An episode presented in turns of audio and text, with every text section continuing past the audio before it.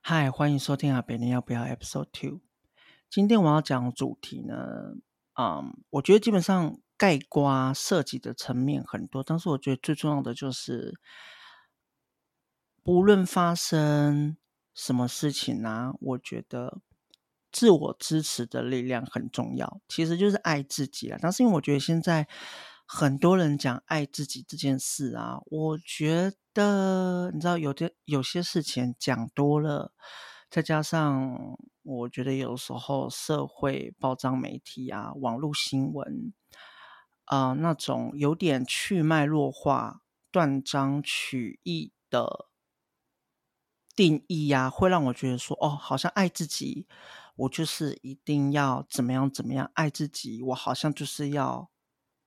就是符合，好像也是主流社会贴的一种标签，好像那样才叫爱自己，反而让我觉得说，把爱自己这种东西呢，又给它片面化了、片段化了。那我觉得呢，我觉得如果是对本身就是有自己想法、有独立思考的人，他们一定会觉得说，哦，这是这个不是爱自己定义啊。但是我觉得，大多数的人还是会落在那个迷思里面。那我也不是说我没有落在那个迷思，我也不是说我自己多么的好像就是，就是，嗯，你说自我清高吗？也不是这样讲，但我就觉得说爱自己呢，其实它一定会有更广的含义。那我觉得我如果是让我自己下定义的话呢，我会觉得爱自己的话就是。你就是要用一个你自己最能接受的状况跟状态去接受你生活中所有的不如意，even 这个东西真的在别人眼里面觉得很奇怪，还是很怎么样？但我觉得，如果你今天是你要自己真的就，因为你自己喜不喜欢这种事情，真的只有你自己知道啊。对啊，你要装，可能你也真的会装，你装的好像你很喜欢，但是你其实你不喜欢，你甚至更高段好了，你连你自己都骗欺骗过去了，那也是有可能的。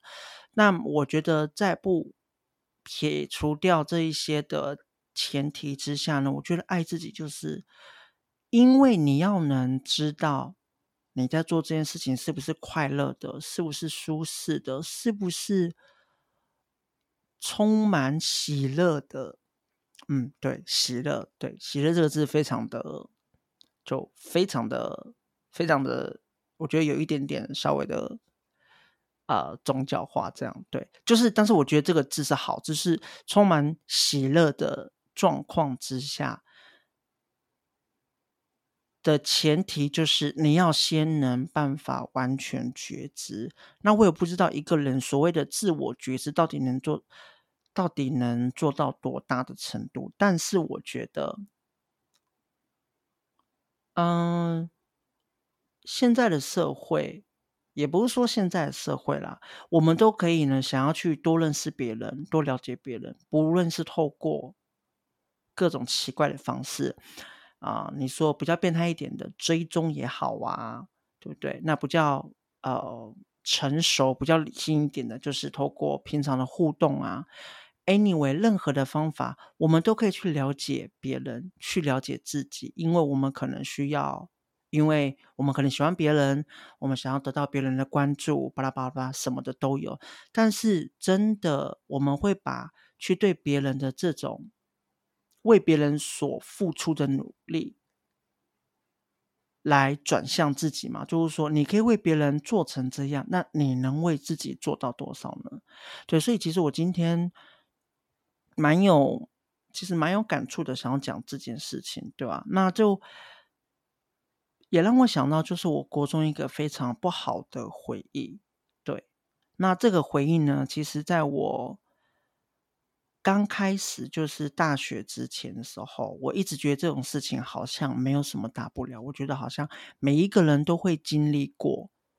但是直到我大学后，以及到我嗯退伍。以及出社会工作，我才发觉，每一次只要在我不如意的时候呢，我就发觉那个时候国一的不好的回忆呢，它深深的影响我，因为它每一次都会在我有类似情绪跟经验的时候呢，就突然在我脑海中出现血淋淋的画面。因为我国一的时候，我那个时候，嗯，我是担任就是国文老师的小帮手，我就是国文小老师，对。那我们国文老师呢，刚刚好呢，他也负责教授，就是美术老师。那因为我在国文方面的表现呢都不错，所以呢，老师呢就觉得说，哦，我这个人就是诶很聪明啊，就是考试也考得好啊。你知道，在以前那个年代，就觉得说，而且我们的国文老师他看起来就是那种十分八股的人，真的就是很八股。对，他就是说，诶我呢，在国文这方面呢，各方面都做得很好。那我相信美术方面，我应该表现得也很 OK 吧？但是现在来讲，当然不可能啊！你在一个地方擅长的，不代表说你在任何地方你都会很擅长这件事情。偏偏美术就是我的弱点，从国小到高中，美术就是我就是。我就是不会画画，然后我就是不会捏陶土，我就是不会针织什么的，所以我美术方面也没有办法。可是因为那时候碍于我也才国一，那我觉得以前的我是蛮需要获得很嗯获得某一些人的关注的。那在你年轻，我年轻的时候，我会觉得说，老师给你的肯定呢，也就是一种肯定。其实有时候你会觉得说，那甚至大于你自己的肯定。因为以前的我呢，其实是非常没有自信的，不仅不肯定自己，还时常的自我批判，这是非常不好的习惯。对，所以呢，嗯、我就是，反正我就是。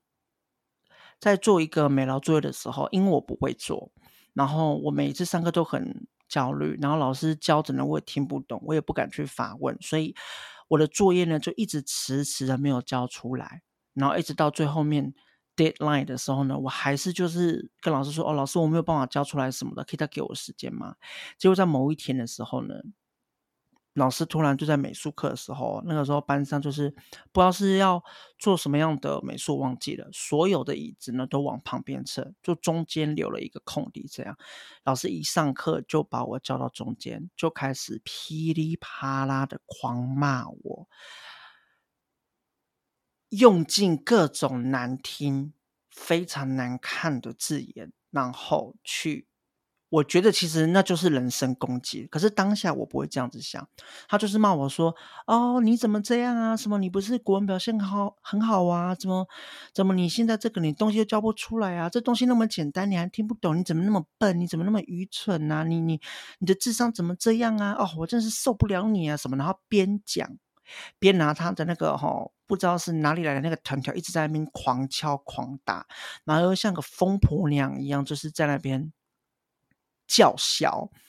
我想讲这个国一的事情，我是带着愤怒的，是因为我已经我处理这个事情已经处理了一段时间，对，但是我以前我是完全不会去跟任何人讲，甚至是身边亲朋好友讲这块，因为我以前觉得这个是一件很羞耻的回忆。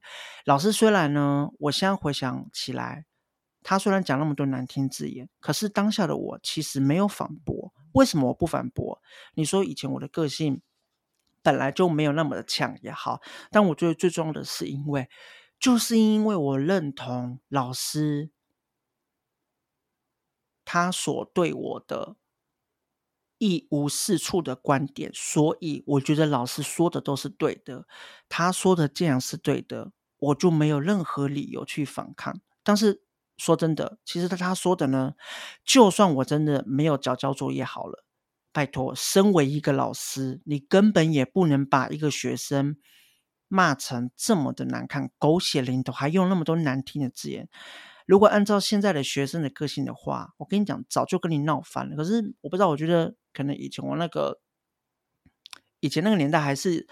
还是会稍微有一点尊师重道啦，对，我也不是说现在不尊师重道，就是我觉得呃整个社会背景啊都不太一样了。对，所以老师怎么讲的东西呢？我全部都照单全收，我没办法反驳，因为我觉得是对的。那我也没有办法逃，所以我只能僵住在那边，一直低头。老师在外面呢，怎么讲怎么难听，我在心里面呢就一直不断的自我批评，就说对对对，老师说的都是对的，我就是这么烂，我就是这么笨，我就是不行。那其实好险，我要感谢那个时候呢，班上有一个魏同学，是一个高高，然后其实帅帅的男生。那个时候我还不知道。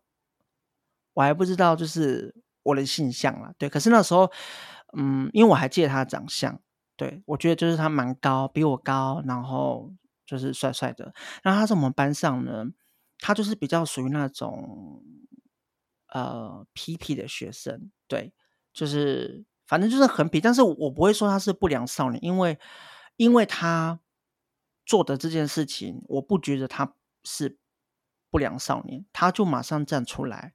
他一站出来就跑到中间，然后用那种很低的方法把我的那个肩膀这样靠，就是靠着，然后就对老师大声的呼叫说：“老师，你可以不要讲了吗？你讲话为什么要这么难听？什么什么的？”然后呃，然后燕博就只是没有教啊，什么什么什么的，你不需要把话讲那么难听啊！你这样一直讲的话，我们其他人就不用上课了吗？什么的，你可以不要讲，真的很难听。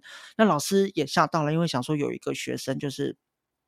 就是敢出来这样跟他对抗，可是因为老师也知道那个魏姓男同学就是也不好了，对，就是反正他就是那种，呃，他在其他科就是表现的就是也还好这样，但是其实先不讲那个魏姓男同学他这样的行为是否对，至少在那个时候我觉得我是蛮感动的，因为他就是救我于水火，我没有办法。我没有办法反驳老师，我只能接受老师的负面情绪。如果他没有跳出来的话，我跟你讲，按照我们那个疯婆娘的国文老师，他一定会一直讲，一直讲，讲一节课都不为过。我跟你保证，对。可是魏姓男同学却跳出来，帮我中断了这一整个不舒服的过程。我其实我当下蛮蛮感动的，但是但是因为我被就是我还在自我批判中啊，所以我就觉得。我就会觉得哦，也不知道该怎么回应他。那魏姓男同学只是就一直跟我讲说：“哦，你不要想太多，你不要管，你不要管那个疯子啊，老师就是这样啊，什么什么什么的，对啊。那如果你有任何问题的话，你就是可以问我啊。虽然我也不太会做，但是就是没差，反正能交作业就好。他其实就是一直极力的安慰我。”班上那么多同学，但是就只有他，而且我跟平我平常跟魏姓男同学基本上没有什么交集，但是我其实那当下我是真的很感动的。那当然，这个事情发展到后面呢，我就私底下继续找老师，跟老师坦白，就说老师，其实你上的课我真的听不懂，那我我我我可不可以再给我一点时间？什么？我我一定会教什么的？对，就是。呃，不要就是不要就是就是没给我分数这样，因为在我国小、国中、高中的时候，我当然是比较看重分数啊。在那一个年代来讲，其实分数也真的蛮重要的啊。虽然我不觉得这个是好事，对啊。那老师当然。好险，他没有我想象中那么疯。他当然就是哦，好啊什么的。不过呢，讲的时候呢，在答应我的时候，还是勉强，就是还是带酸了几句，就是说，哎，你怎么会听不懂呢？我觉得我讲的很清楚啦，其他人都会，你怎么不会呢？哦，好吧，好吧，那那那我再多给你时间，什么你要记得教什么。我就觉得说，天哪，就是就硬要讲那几句，少讲一下会死嘛，受不了。可是国一的我呢，老师讲那一堆负面的。言论其实就是人身攻击，我花了很长一段时间才去处理。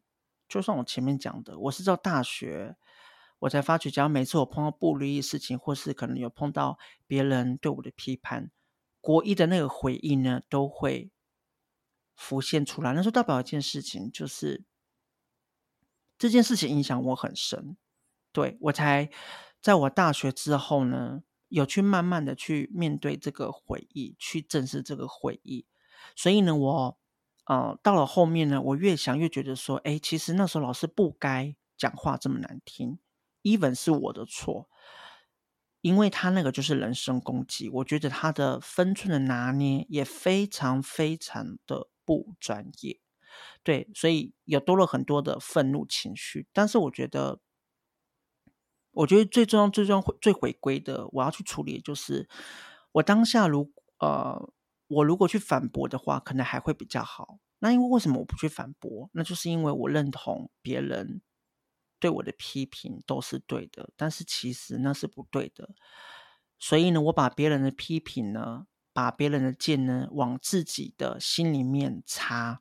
所以每一次想到呢，我都会觉得很刺痛，也就是这个原因。其实就是。对自己的肯定不够，对自己的自信心呢，非常的不足，才会一直不断的去自我批判。毕竟，其实我现在，嗯，这个年纪了，我觉得，我觉得人难免都会有自我批判啦，这是一定的。因为长大之后跟很多人聊天啊，就发觉其实大家或多或少都有自己对自我的批判，对，程度大小不一而已。但我觉得，慢慢长大，知道比较多，我也慢慢的去接纳自己的事情。我就是这个事情，我不会啊，对啊。那我，嗯，别人，别人对我的评价不是我的一切，我干嘛要拿别人的话语去过日子呢？因为我如果这样去过日子的话，我永远都是活在别人的嘴巴里。我跟你讲，那真的太累了。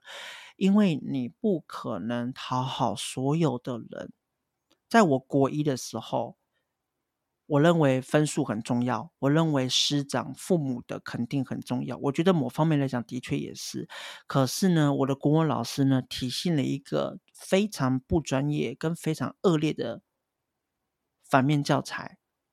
他完全展示了，就是也不要求老师你一定要什么都是以。爱的教育为先，但是我觉得你涉及到人生问题的话，你涉及到人身攻击的话，按照如果我现在的个性，我就会直接怼回去，我会直接骂回去，我一定会说：“老师，我错归错，你讲话这么夸张。”说实在的，我非常不欣赏你这种态度。现在我的个性是可以做到这样的了，对吧？但是国一我也才十一十二岁，哎，我也也我也一定也会有，就是不知道。该怎么办的时候，所以我觉得最重要、最重要的吧，我觉得就是不够爱自己。我觉得爱自己这种东西，就是爱自己是要真的很，你能认同你，你能去接纳你的所有的优缺点，你能按照你自己最舒服的东西呢去过你的日子，因为你舒不舒服，只有你自己知道。你当然可以装，但是你装不下，你装久了你也会累，对。所以我觉得，现在 even 到我现在有的时候碰到不如意的事情啊，然后我可能又堕入那一种自我批判的情绪里面。其实国一那个回忆还是会偶尔出来，只是跟以前的比较不太一样的，就是以前呢是。他这个回忆一跳出来，就会影响我当下情绪，我可能就要好好的去消化这东西。可是现在是他跳出来了，但他就像是隔了一层纱一样。他的他国文老师那个小博就说他说的，但我自己当下我怎么想，我怎么感受，我能可以独立的分开来看，而不是混为一谈。其实我觉得就是自我觉察蛮重要的一步，对。所以我今天大概想跟大家分享，就是爱自己的这东西。这其实某方面来讲，也算是我蛮深的东西。我身边认识我很久的朋友，应该或多或少都有听过类似的东西。只是情绪我没有讲到那么沉、那么深吗？我觉得我会看场合，对。但基本上，我觉得以前我一定是不会讲，因为以前我就会讲到这个东西，我没有办法像我现在这么顺畅。然后分享给大家，但是我觉得，就是每一个人一定都有自己的过往，每一个人一定都有自己的伤口。我觉得，我相信这伤口呢已经好了。它虽然，嗯，有一些疤在我的身上，但是我觉得把这些疤给别人看，我觉得警惕自己之外，警惕自己说，其实只有你自己的肯定比什么都还重要。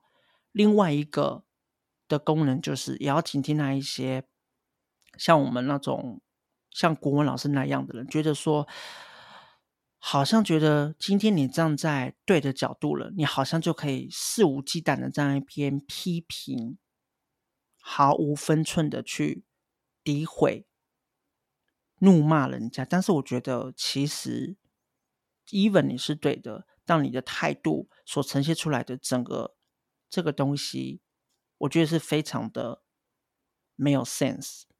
那这个我觉得就是值得去、值得去讨论、值得去调整、去改变的一件事情。对，even 你就算是对的，我是没有交作业没有错，但是